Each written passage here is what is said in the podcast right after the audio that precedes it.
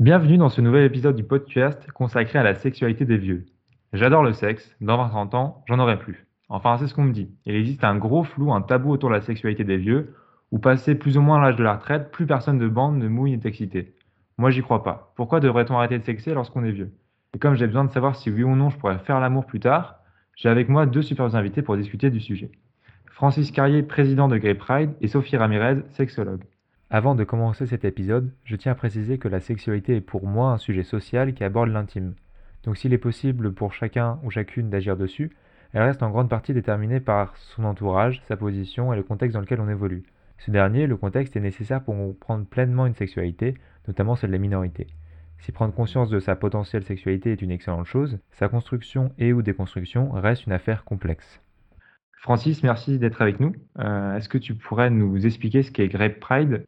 Bah, Grey Pride est une association que j'ai créée euh, il y a maintenant cinq ans, euh, en partant du constat que les vieux, enfin moi je suis déjà vieux, j'ai 67 ans, bah, j'ai vite fait le constat que en vieillissant, les, les vieux n'ont plus d'orientation sexuelle, n'ont plus d'identité de genre, enfin disparaissent et reviennent dans le placard. Alors pourquoi? Euh, Certainement souvent c'est par crainte d'être discriminé encore une fois. Mais euh, je fais partie d'une génération qui n'a pas l'intention de revenir dans le placard et donc euh, je travaille sur ce sujet et c'est le, but de Grey Pride. Sophie, je suis très content de faire un épisode avec toi. tu es sexologue, mais tu as plein d'autres expériences, en particulier avec les vieux. Est-ce que tu pourrais nous en parler? Oui, bien sûr. Donc, je suis sexologue ou sexothérapeute et thérapeute de couple. Et mhm. dans une autre vie, dans l'industrie pharmaceutique, j'ai eu la, chance et le plaisir et vraiment, j'ai envie de dire presque l'honneur d'aller travailler en EHPAD, donc en, maison de retraite, euh, dans des unités. Euh, voilà, bon, là, on est vraiment dans, dans des cas très, très particuliers. Mais oui, effectivement, j'ai pas mal travaillé en, en gériatrie, même si c'était pas encore à ce moment-là euh, sur l'aspect sexualité.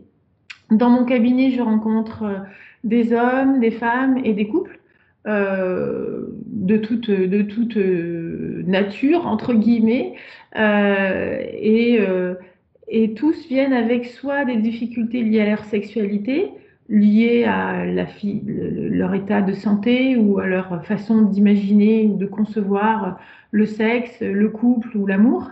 Et, et, ensemble, on voit comment comment faire en sorte qu'ils puissent atteindre la sexualité qui leur fait envie, en fait. Donc pour ça, euh, contrairement à, ce que disait Francis, pour ça, dans mon cabinet, en tout cas, il n'y a pas d'âge, puisque ce qui compte, c'est que l'envie reste intacte. Et, euh, c'est la première base de travail, puisqu'il est bien évident qu'on ne vient pas euh, en consultation si, si ça nous convient. On peut très bien être asexuel ou en difficulté physique et avoir renoncé à sa sexualité. Si c'est OK, c'est OK. Par contre, si c'est pas OK, bah, ensemble, on peut voir comment euh, bâtir ou donner un virage à cette, euh, à cette difficulté sexuelle. Avant peut-être de commencer, on va, on va se mettre d'accord sur un sujet qui est quand même assez compliqué, mais qu'est-ce qu'on entend à proprement parler quand on, quand on dit vieux? Euh, Pour a un facteur de l'âge. J'imagine que pour moi, qui suis qui est la vingtaine, c'est bon, les personnes plus vieilles que moi, donc ça fait quand même beaucoup de monde. Mais peut-être que là, dans, ce cadre-là, pour la sexualité des vieux, euh, moi, je dirais, je sais pas, vers la, soixantaine, vers la fin, on va dire, la deuxième partie de notre vie. Euh, mais l'âge n'est pas le seul facteur déterminant pour moi pour savoir si on est vieux, parce qu'il y a des gens de 20 ans, 30 ans qui peuvent être déjà vieux dans leur tête, et des gens de 70, 80 qui, euh, qui pètent la jeunesse et, ça se voit à fond. Ensuite, sur le terme vieux, donc un, dire que quelqu'un est vieux, un vieux, c'est un peu péjoratif, en tout cas, ça l'a été presque une insulte, mais aujourd'hui, il est réapproprié. Et euh, bah, c'est une très bonne chose euh, dans le sens que comme euh, dans le milieu militant, PD et salope, ça a été repris chez les gays et, TDS, c'est une, très bonne chose. Francis, est-ce que c'est pour toi une envie de, reprendre la main sur l'image de la vieillesse? Tu veux, le, le féminisme senior, personnes âgées, nos anciens, m'insupporte parce que ça dépersonnalise les individus. bon, on vieillit, Point. Et euh, euh, effectivement, moi je pense que euh, définit, on peut définir la, vieillesse aussi à partir du moment où on, a changé d'activité, c'est-à-dire on, rentre en no land de, de la retraite. Mmh alors, il y a toute une période où on, est on peut être en grande forme physique, puis après il y a des, des, premières dépendances qui peuvent apparaître, et puis après il peut y avoir la grande dépendance. Donc, mais c'est des, des âges encore euh, on parle de troisième, quatrième, euh, quatrième âge, mais mhm. tout ça euh, n'a pas beaucoup d'importance. Bon, on est toujours le vieux de quelqu'un. Et, on ne veut jamais être vieux. on va dire, hein, c'est, les vieux, c'est toujours les autres. Hein. Ça, c'est, un, un leitmotiv. Ou quand on, reconnaît que l'on est vieux, c'est qu'on on a abandonné quelque part euh, l'espoir, le désir de vivre. C'est-à-dire, euh, la, connotation vieux est tellement négative dans notre société. On est dans une société qui valorise euh, uniquement la, fin, très fortement la jeunesse. Mhm. Donc, cette société de jeunisme a développé automatiquement ce qu'on appelle l'agisme, c'est-à-dire l'aspect négatif lié à la vieillesse et qui est insupportable, c'est-à-dire que euh, à chaque âge euh, ses plaisirs, à chaque âge ses priorités. Euh, nous sommes les mêmes du début à la fin de notre vie et on ne doit pas être amputé du tiers de notre vie parce que tout d'un coup, eh bien, on va se trouver, on va s'imaginer être dans la catégorie vieux. Et Sophie, tu, pour toi, vieux, tu, tu, le vois de la même manière par rapport à cette définition? Pour moi, ça, ça, je n'adhère pas du tout au fait que ça dépersonnalise. Pour moi, dire jeune ou vieux, c'est mettre les gens dans une case. Après, c'est aussi ce qu'ils en font. Hein, des cases, on peut s'en trouver à tir larigot. Notre société adore ça, elle en est très friande de nous faire rentrer dans des cases et surtout pas plusieurs à la fois, s'il vous plaît, comme si on pouvait se résumer à une seule case. Donc non, moi je ne vois pas ça comme une dépersonnalisation. Évidemment, par rapport au côté euh, physiologique, pour moi, euh, bah, le vieillissement, il, commence dès qu'on dès est. Hein. donc comme, euh, comme disait Francis, on est toujours le vieux de quelqu'un, je suis complètement d'accord. après, c'est ce qu'on en fait. Néanmoins, il y a une réalité physiologique. par exemple, chez la femme, la ménopause est une réalité biologique qui se situe aux alentours de 50 ans. Euh, et qui est lourde de conséquences sur sa santé, mais mhm. aussi sur le bien-être en fonction de l'endroit du globe où elle vit. Hein, ça, on, le voit bien, la ménopause n'a pas les mêmes répercussions sur la qualité de vie de la femme. Euh, donc voilà, la ménopause, je le rappelle, chez la femme, c'est la fin de la production des ovocytes, euh, mais qui, est aussi reliée à une chute vertigineuse des oestrogènes effet que l'on n'a pas chez l'homme. Alors on parle à tort de l'andropause, mais l'andropause c'est pas du tout une obligation chez l'homme. L'andropause c'est une chute de la testostérone. C'est pas la fin du stock de spermatozoïdes. Donc on peut pas euh, peut pas comparer les deux. Après euh, voilà, on peut pas comparer euh, quelqu'un de 40 ans qui aura déjà plus les mêmes possibilités physiques si c'est par exemple un sportif à haut niveau, il va pas pouvoir concurrencer les petits jeunes de 20 ans s'il en a 40 et de la même manière, à, à 60 ans, bah, voilà, on, peut, on peut décrire euh, à la fois des, difficultés ou, pas euh, physiques. Mais il y a aussi ce qu'on en fait. On ne vit pas la même chose à 15 ans à l'adolescence, qui est une réalité physiologique, et ce qu'on va vivre à, à, 25 quand on découvre le monde, ou à 40 quand on est déjà un peu établi, etc. Donc pour ça, c'est vrai que c'est pas pas quelque chose de simple à définir la vieillesse. Et moi, j'aime bien partir de la définition que me donnent euh, les patients. Euh, quand j'ai comme ça un problème de définition, c'est bien de, regarder euh, ce que dit le dictionnaire, ce que dit la société, mais au final, ce que chacun a envie d'en faire. Peut-être que dans la sexualité, du coup, c'est aussi quelque chose d'un peu plus physique. Et c'est aussi peut-être pour, en tout cas de mon, point de vue, un des trucs qui me fait, qui me fait, qui me faisait peur. Parce que maintenant que je suis un peu plus informé, ça va, mais mais c'était cette idée de, il y a un âge à partir duquel euh, on ne sexe plus, ce n'est plus possible. Euh, pour un mec ne pas pouvoir bander, alors c'est vraiment pas la fin du monde, déjà ne pas pouvoir bander, et deuxièmement, bah, je sais pas à quel point voilà, l'on repose, euh, oui, non, et ça peut arriver avant, après. Euh, il se trouve que c'est aussi une question de qualité de vie et de, de... Bon, apparemment, il faut manger beaucoup de légumes et, boire beaucoup d'eau, c'est ce que j'ai appris euh, au fur de mes, mes découvertes, mais, mais c'est vrai que c'est pas forcément quelque chose de, de très grave. Euh, mais au-delà de ça, ces changements hormonaux, même, même si peut-être physiquement ça peut changer des choses, ça va pas forcément euh, entamer le désir sexuel qui devrait être euh, le sujet premier de l'activité sexuelle la sexualité, c'est une pulsion. Hein. déjà, c'est c'est pas une affection, c'est une pulsion qui que, que l'on a euh, de, de, la naissance à, à la mort euh, et qui, bon, après sublime, qui peut être sublimé, qui peut être se transformer, mais c'est quelque chose qui que l'on subit dans le dans le sens où euh, on ne peut pas l'expliquer.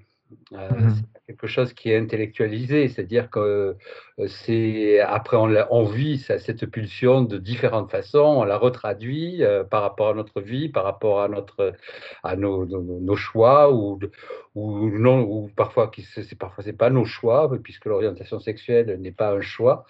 Euh, mais pour moi c'est qualifié, c'est une force vitale qui peut être constructive ou destructive, qui peut s'exprimer ou pas s'exprimer, qui peut peut donc être des, provoquer des souvenirs positifs ou au contraire euh, douloureux. Euh, mm-hmm. Et donc, euh, pour moi, je, retraduis ça d'une façon différente. C'est pour ça que euh, quand, je parle de, vieillesse, ce qui m'intéresse dans la sexualité, c'est que c'est une force de vie, ça peut être une force de vie. C'est-à-dire qu'elle euh, elle participe, euh, elle n'est pas intellectualisée, c'est-à-dire c'est quelque chose qui, nous habite et qui peut nous porter à avoir un confort de vie jusqu'à la fin de notre vie. Je pense que lorsque on, on exprime le fait qu'on n'est plus intéressé par la sexualité, euh, c'est pas seulement du tout euh, un avis euh, de l'individu, c'est aussi tout lié à tout un environnement.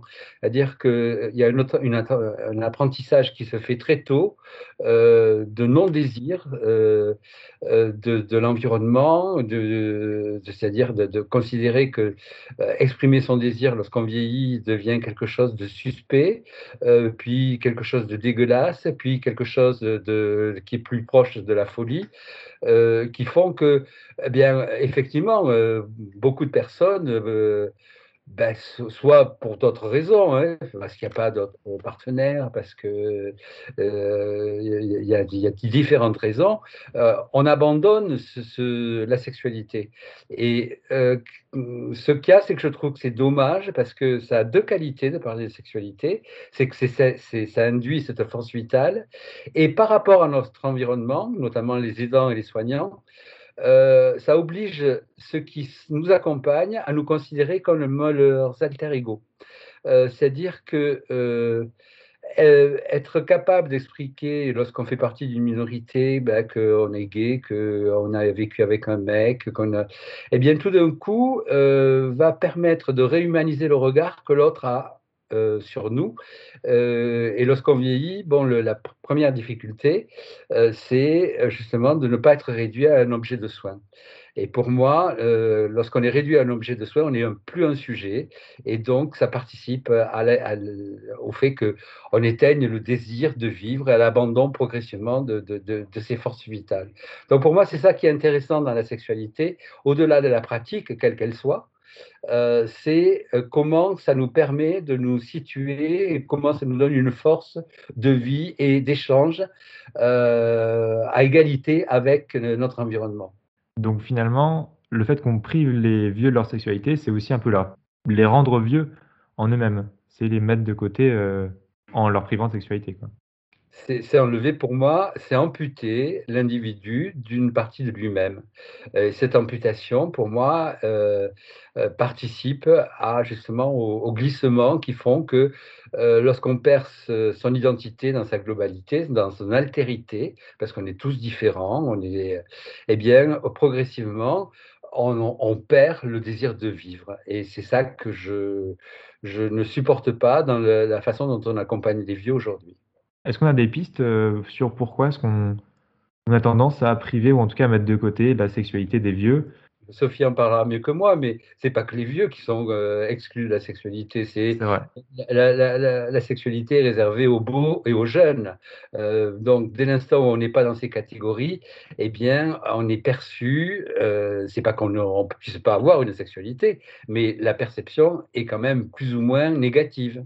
Euh, les fous, les, les, les gens, les laits, les obèses, les, il y a beaucoup de catégories qui sont pour lesquels, bon, on va considérer vite que c'est inapproprié d'exposer son désir. Et Sophie, du coup, qu'est-ce que tu penses de. Sophie, elle prend des notes, elle attend son tour.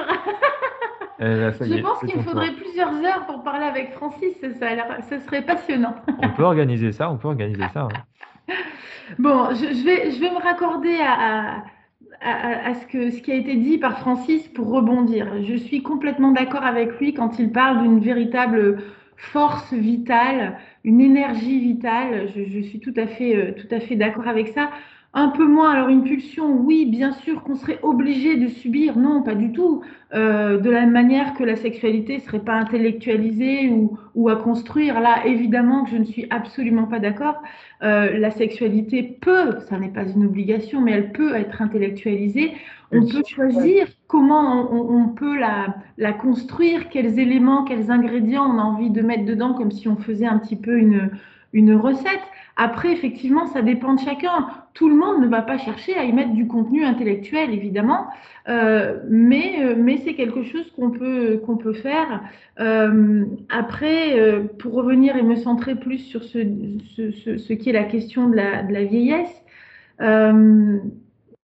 oui, le regard de la société est dur, mais le regard de la société, par essence, encore une fois, je reviens à cette histoire de case, c'est-à-dire qu'on a toujours un avis sur quelqu'un on a toujours des préjugés sur quelqu'un. Les petits jeunes, c'est des petits cons, ils savent rien, ils ont rien compris. C'est pas ce que je pense, on est d'accord? Il y a aussi des vieux cons qui n'ont rien compris non plus, malgré leur expérience de la vie, enfin celle qui devrait l'être. Euh, mais euh, on n'est pas du tout, du tout obligé d'abandonner la sexualité. On n'est pas obligé de se dire je suis pas beau, je suis pas jeune, donc j'y ai pas droit. Même si effectivement il y a le culte de la beauté et du jeunisme, et je pense que c'est de ça que voulait parler Francis, que l'on voit partout étalé dans les médias, euh, dans les films, dans les, tout ce qu'on veut, euh, sur les réseaux sociaux, euh, les photos et tout ça. mais on n'est pas obligé de rester scotché à ça. On peut aussi tailler sa route comme on la taille dans différents domaines de notre existence. Je pense que ce qui fait de cette question vraiment une question un peu particulière, c'est qu'on parle de sexualité. Or, la sexualité, c'est un sujet tabou. Qu'on le veuille ou non, c'est un foutu sujet tabou. Donc, qu'elle soit dans la norme, ce qui est juste la réalité statistique en vrai, hein, ou qu'elle soit à côté de la norme, ça reste un foutu sujet tabou. Donc, ça, c'est la première chose. La deuxième chose, c'est que la sexualité, elle est partout. Partout, on voudrait nous la brasser, nous en donner le matin, le midi et le soir, euh, avec une idée bien précise, jeunisme, beauté, euh, euh, compétences, fréquence et compagnie.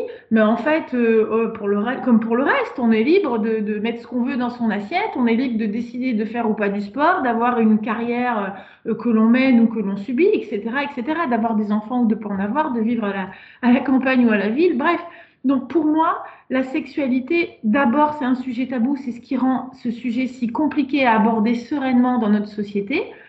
Mais en vrai, chaque individu pourrait décider, même s'il faut parfois sortir les rames, hein, euh, de la construire telle qu'il le souhaite. Enfin, pour terminer et revenir à, à cette question que tu as posée, Adrien, pourquoi on priverait les vieux de leur sexualité? Alors pour moi, cette question-là, elle est très liée à la dépendance à la dépendance physique, à la dépendance psychiatrique ou, juridique. Et, et c'est une question qui se pose, je veux dire, on peut avoir 75 ans et euh, vivre chez soi tranquillement, quitte à avoir euh, une aide ménagère si c'est nécessaire, euh, etc. Et vivre sa vie tout à fait normalement. Il n'y a rien qui nous dit que quelqu'un va rentrer chez vous et vous dire non, mais vous avez 75 ans, c'est terminé, il faut renoncer, ça ne vous concerne plus. Personne ne va nous dire ça. Moi, mon patient le plus âgé, il a 82 ans et j'en ai dans la 70, j'en ai beaucoup dans les plus de 60. Et voilà, donc euh, pour moi, ce qui va venir être vraiment très compliqué, ça va être évidemment les problèmes de santé avec lesquels il faudra bien composer s'ils pointent leur nez, et ils vont pointer leur nez, chez l'homme comme chez la femme. Euh, et puis, mais surtout, ce qui fait la différence, c'est cette question de la dépendance. En EHPAD, par exemple, on a une vraie, euh, une vraie problématique qui est la contrainte, je dirais, structurelle l'entité, l'établissement, euh, c'est très compliqué pour lui et c'est absolument pas prévu dans certains rares établissements, mais c'est une vraie question euh, super complexe à gérer parce que, on revient toujours à ça, c'est un sujet tabou. Donc, les chambres sont prévues avec des lits simples. On n'a pas envie qu'ils se cassent la figure, donc on met des barrières pour certains au lit. On n'a pas prévu euh, qu'ils se baladent en petite tenue parce que vous comprenez, ça peut choquer les visiteurs, les autres résidents ou les, soignants même, et c'est bien normal. Donc il faut bien mettre des règles. Il y a, très peu d'établissements où il est prévu euh, des lits de place, euh, même parfois, souvent, enfin parfois, voire souvent, on sépare les couples. Et pas forcément pour des obligations médicales. Donc c'est très compliqué parce que c'est l'institution et là, oui, on dépersonnalise beaucoup et on, retire l'autonomie euh, réelle ou, perdue en partie à, nos vieux, mais parce que c'est aussi la contrainte des institutions. Et là, il y aura un travail de fond, mais alors on peut retrousser les manches hein, et il y a du boulot euh, pour travailler sur la sexualité de nos vieux en institution. Et là, bon courage. Ben, c'est ce qu'on fait. Tu vois, c'est ce que je, démarre au mois de, de, septembre. Ah, magnifique. Le label Grey Pride Bienvenue, euh, qui, euh, qui euh, est axé sur les besoins affectifs et la sexualité des personnes en EHPAD ou accompagnées au domicile, puisque c'est les deux aspects. avec l'idée au départ, bien sûr, de de, de parler des, minorités, mais euh, c'est avant tout une révolution de l'intime, c'est-à-dire du respect de l'intime et, et, de la diversité, euh, parce que je pense que le problème de la collectivité aujourd'hui euh, fait qu'on a standardisé totalement le, traitement que l'on préserve aux vieux et effectivement ne laisse plus de place au respect de l'intime et de la diversité des individus. Donc euh, voilà, pour le scoop, c'est que nous démarrons dans deux EHPAD parisiens et que la maire de Paris a annoncé donc le déploiement du label dans tous les EHPAD de Paris. Donc c'est avec une société de formation d'Amiens que nous faisons ça. Avec, euh, bien sûr, c'est pas un label, c'est plus une révolution culturelle. Comme, euh, comme tu le dis, c'est quelque chose qui, qui va nécessiter beaucoup de temps parce que euh, c'est pas avec euh, une petite formation que l'on va faire changer les mentalités. Ah, ça. Donc, euh, il y aura un référent qui sera nommé, il y aura des outils, il y aura des fiches de situation. Euh, pour pouvoir dialoguer autour de cas que tous les aidants soignants rencontrent. Euh, Madame X me fait des avances pendant une toilette, j'ai trouvé Monsieur Y dans le lit de Madame Z, euh, Monsieur Z se masturbe en public, et de pouvoir donc lever les tabous justement sur les cas et ne pas laisser le personnel seul pour traiter toutes ces difficultés. Parce ah, que euh, la difficulté que l'on a, effectivement, c'est qu'on a tous une histoire, on a une culture, on a des religions, et euh, que les interdits que chacun a par rapport à la sexualité sont très forts. Et donc, euh, c'est pour ça que faire comprendre que le respect de la diversité est essentiel euh, passe par la mesure de l'altérité, c'est-à-dire considérer l'autre comme différent, mais intègre et ne pas tout d'un coup avoir des regards négatifs sur ses pratiques, sur ce qu'il est, sur ses désirs. Euh, mais c'est encore une fois, tu vois, c'est utiliser l'énergie, euh, alors quand je parle de pulsion, euh, pour moi, c'est pas une, quelque chose qui est irréversible, enfin, euh, incontrôlable. c'est quelque chose qu'on n'explique pas, que dans l'origine, on ne, on ne, la comprend pas. C'est une force vitale. Donc, mmh. c'est pas un instinct, si tu veux. c'est pour moi la différence que je peux faire avec un instinct et une pulsion. Et donc, cette pulsion, c'est de, justement de pouvoir la maintenir pour, euh, et faire comprendre au, personnel aidant, soignant et, aux familles, parce que euh, Sophie, euh, tu dis que les, vieux chez eux ont la, la possibilité d'avoir la sexualité qu'ils souhaitent. Si, si, ils ont une famille qui est euh, ouverte et tolérante, ce qui est loin d'être le cas. Il y a beaucoup de pressions qui sont faites, notamment sur les femmes, euh, pour euh, ne pas avoir de, relations sexuelles lorsqu'elles vieillissent, si les, enfants considèrent que c'est inapproprié. C'est-à-dire que le regard que les, enfants et la famille ont sur leurs propres parents ou leurs grands-parents peut être un facteur environnemental qui réduit la capacité des individus à se dire bon, j'ai envie d'avoir une sexualité. Alors ça, ça va, enfin pardon, je me permets Francis de te couper, mais ça va dépendre aussi déjà si les enfants et les petits-enfants vivent avec les grands-parents. Hein. S'ils sont à domicile tout seuls, bon, la question est, résolue, même s'ils peuvent avoir un avis. Je suis pas certaine qu'il y ait une... Euh, une, enfin, il y a, y a, forcément une différence entre comment on perçoit les hommes et les femmes. Hein, merci la, les millénaires qui nous ont précédés.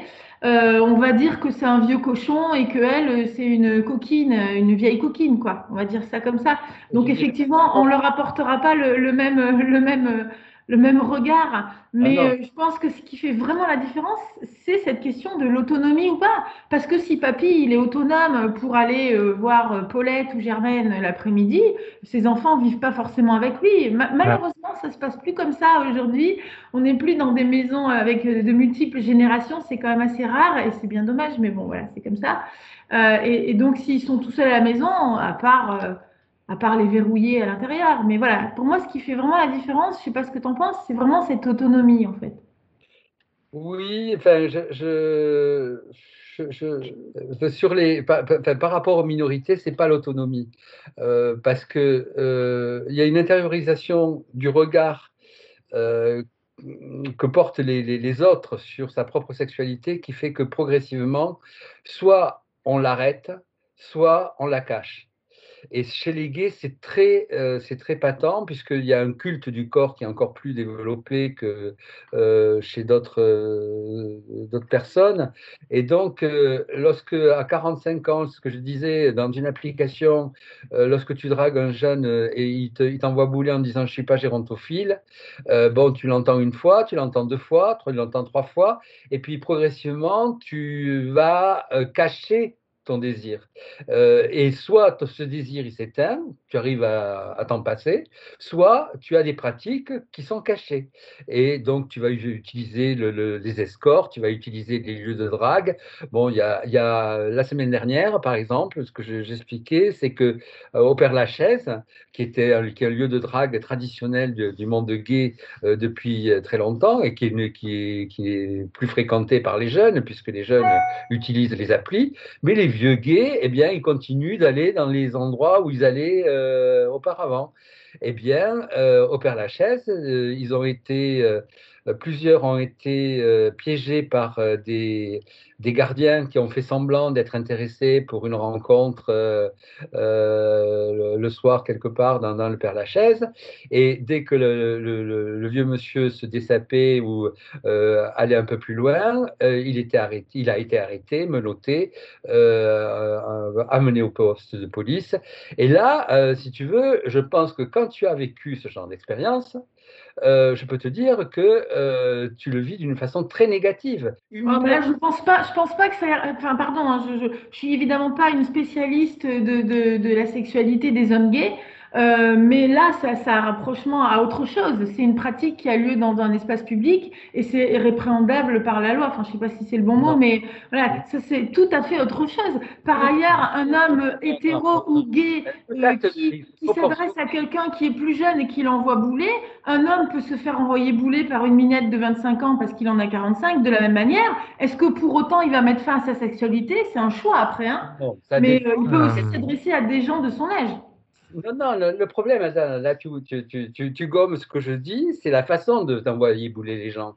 Lorsque tu envoies un, sentiment négatif et que tu dis je ne suis pas gérantophile, euh, tu dis pas à la personne non, tu ne m'intéresses pas. C'est une différence. C'est-à-dire euh, euh, propager des idées négatives sur ce que tu es et sur le corps que tu as et sur ta vieillesse, conduit à des comportements particuliers, qui que l'on soit. Et donc, euh, moi, je, considère que l'environnement qui est, euh, qui, est quand même très, très difficile lorsqu'on vieillit par rapport donc à, l'expression de son désir, parce que on a parlé un petit peu, tu l'as évoqué, mais la, libération sexuelle, elle a été appropriée par deux secteurs, qui est le, marketing pour nous vendre n'importe quoi euh, par rapport à des corps euh, parfaits qui ne nous ressemblent pas, et la pornographie pour nous montrer des pratiques qui ne sont pas les nôtres.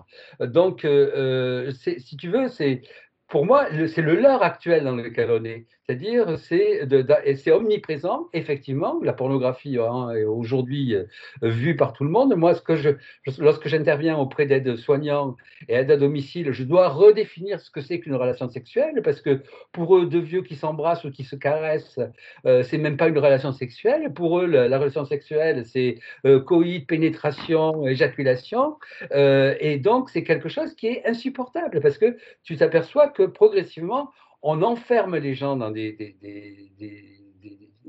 un regard par rapport à la sexualité qui fait que eux-mêmes progressivement s'excluent de la sexualité.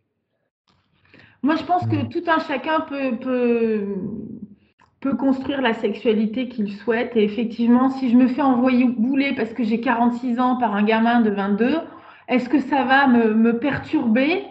Pas sûr, parce que, bon, sauf si j'aime les, si j'aime, si je suis attirée uniquement par les petits jeunes de 22, à ce moment-là, à un moment donné, il faudra que je me fasse une raison. Eux ne sont pas attirés par moi, point, mais est-ce que pour autant je vais renoncer à ma sexualité Voilà, je sais pas. Euh, juste pour, pour revenir peut-être sur l'histoire avec le Père Lachaise, euh, le, le cruising, en tout cas la drague en lieu extérieur, c'est quand même quelque chose qui est toléré et qui est accepté de manière générale. Là, euh, dans ce cas-là, c'était parce que le mec était vieux, qui s'est fait piéger, et c'est lui envoyer un message dans le sens, t'as plus rien à faire ici, pauvre vieux, dans le sens, bah voilà, c'est Ça veut dire que c'est la police qui a fait ce choix-là non, non, c'est lorsqu'on piège un individu en montrant que on peut être un partenaire potentiel, euh, c'est une attitude qui est répréhensible. Euh, que soit... Euh, les gardiens, je crois etc. Et c'est comme ça que ça se passe au Père Lachaise. Et donc, après, les attitudes doivent être proportionnées. C'est-à-dire, en, en, amener quelqu'un au poste, le menotter, euh, le mettre en garde à vue parce qu'on a eu, euh, on a été piégé euh, lors de, d'un événement de ce type est inacceptable. Et pour moi, repose sur quand même le regard en termes d'agisme et d'homophobie. Alors, moi, je, trouve que c'est un raccourci là. Je, je, c'est un énorme raccourci pour moi, mais ah, j'ai pas tous les faits, donc euh, je, je, vais m'abstenir. Mais de ce que j'entends, je, là, je vois pas, je, je, vois pas trop le sujet avec l'âge. Je vois, je vraiment, je vois pas. Je, la sexualité sur la voie publique est, est interdite, euh, me semble-t-il. Après, je suis pas euh, dans la police, mais donc homme, femme, jeune, vieux, hétéro ou homosexuel qui se trouverait avec le pantalon aux chevilles, s'il est surpris, il est passible d'une amende de je sais plus combien de milliers d'euros et de deux ou trois ans de prison, je crois. Après vérification, c'est 15 000 euros et un an d'emprisonnement. Donc bon, voilà, après moi je connais pas les faits, mais là je, je pense qu'on s'éloigne un petit peu du, du sujet. Enfin, je sais pas. Pas tellement, pas tellement. C'est la fin de cette première partie de l'épisode du podcast consacré à la sexualité des vieux. J'espère qu'il vous a plu et que vous allez écouter la suite. On attend avec impatience vos retours.